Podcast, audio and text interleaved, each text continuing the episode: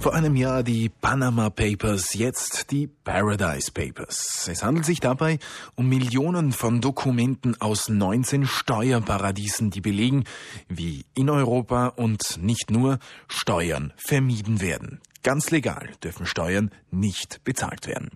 Steuerhinterziehung legalisiert, weil die Gesetze dies ermöglichen.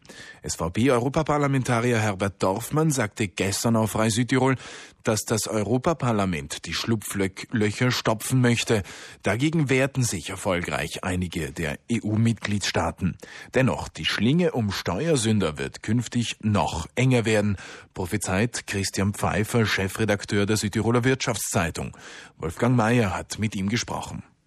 Die Enthüllungen der Panama Papers führten 2016 weltweit zu Ermittlungen. In Island führte die Veröffentlichung zum Rücktritt des Ministerpräsidenten. Die vor kurzem auf Malta ermordete Journalistin Galizia hatte ebenfalls an dieser Recherche mitgewirkt. Malta gilt ja als Paradies für Steuerhinterzieher. Herr Pfeiffer, eigentlich überraschend, wie wenig aufgrund dieser Enthüllungen damals passiert ist. Ja, gemessen an der damaligen Aufregung ist wirklich herzlich wenig passiert, zumindest bisher.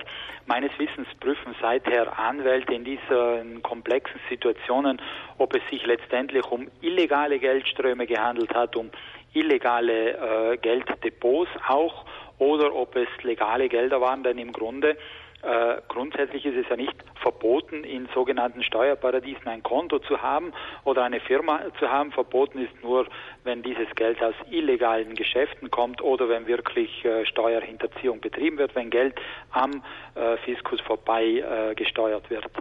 Die Panama Papers haben offengelegt, wie viele steuerliche Schlupflöcher es gibt. Sie haben sie bereits angesprochen, wie viele Firmen darauf spezialisiert sind, diese Schlupflöcher auch zu finden. Und sie haben auch gezeigt, diese Papers, dass der Kampf gegen die Steuerhinterziehung vielfach ein Lippenbekenntnis ist. Deshalb die Frage, Herr Pfeiffer, will die Politik nicht, kann oder darf sie nicht gegen diesen großen Steuerschwindel vorgehen? Nein, äh, ich würde das nicht sagen. Ich finde sogar, die Politik will sehr wohl. Es ist ja im Interesse des Fiskus, die äh, Steuern einzuheben. Es wird meines Erachtens in den nächsten Jahren auch weitere Enthüllungen noch geben, aber die Schlinge äh, um Steuerhinterzieher äh, zieht sich zu. Und ich betone nochmal, man muss immer unterscheiden zwischen Steuerhinterziehung und zwischen äh, legalen Geldern in Steuerparadiesen, denn auch das gibt es. Ähm, beispielsweise ist auch die Schweiz kein Steuerparadies mehr, die war ja lange Jahre Steuerparadies. Ähm, es wird ein Informationsaustausch zwischen immer mehr Ländern gepflegt. Äh, die ähm, Steuerbehörden und auch die Banken tauschen sich gegenseitig Informationen aus. Mir hat mal ein Steuerberater äh, vor circa einem Jahr gesagt, ähm, um das zu unterstreichen, Natürlich können Sie äh, heuer oder heute Geld in den USA verstecken, im nächsten Jahr können Sie es dann in der Mongolei verstecken und 2020 können Sie es dann auf dem Mars verstecken. Er wollte damit sagen, äh, die Schlinge zieht sich zu. Aber natürlich, es gibt nach wie vor Schlupflöcher. Ist es falsch zu behaupten, die Steuervermeidung ist letztendlich eine legale Steuerhinterziehung? Ja, da sind natürlich äh, die Grenzen fließend. Ähm, man spricht ja auch so von Steueroptimierung. Ähm, natürlich, vor dem Gesetz ist vieles äh, natürlich legal. Die Frage ist immer, was auch moralisch vertretbar ist. Vertreter der deutschen Bundesregierung haben gestern auf die Veröffentlichung der Paradise Papers reagiert, eine Fortschreibung der sogenannten Panama Papers. Sie hätten Interesse an den Originaldaten. Warum schaffen es Journalisten an solche Daten zu kommen, nicht aber die Steuerbehörden? Das ist eine gute Frage, die ich nicht beantworten kann. Es spricht eigentlich für uns Journalisten, wenn wir imstande sind, was die Steuerbehörden nicht imstande sind. Es sind ja die ganz großen Vermögenden, das zeigen die Namenslisten dieser Paradise Papers, die Steuern vermeiden. Sind die Staaten und ihre Steuerbehörden gegen diese Vermögenden, Herr Pfeiffer, schlicht und einfach machtlos?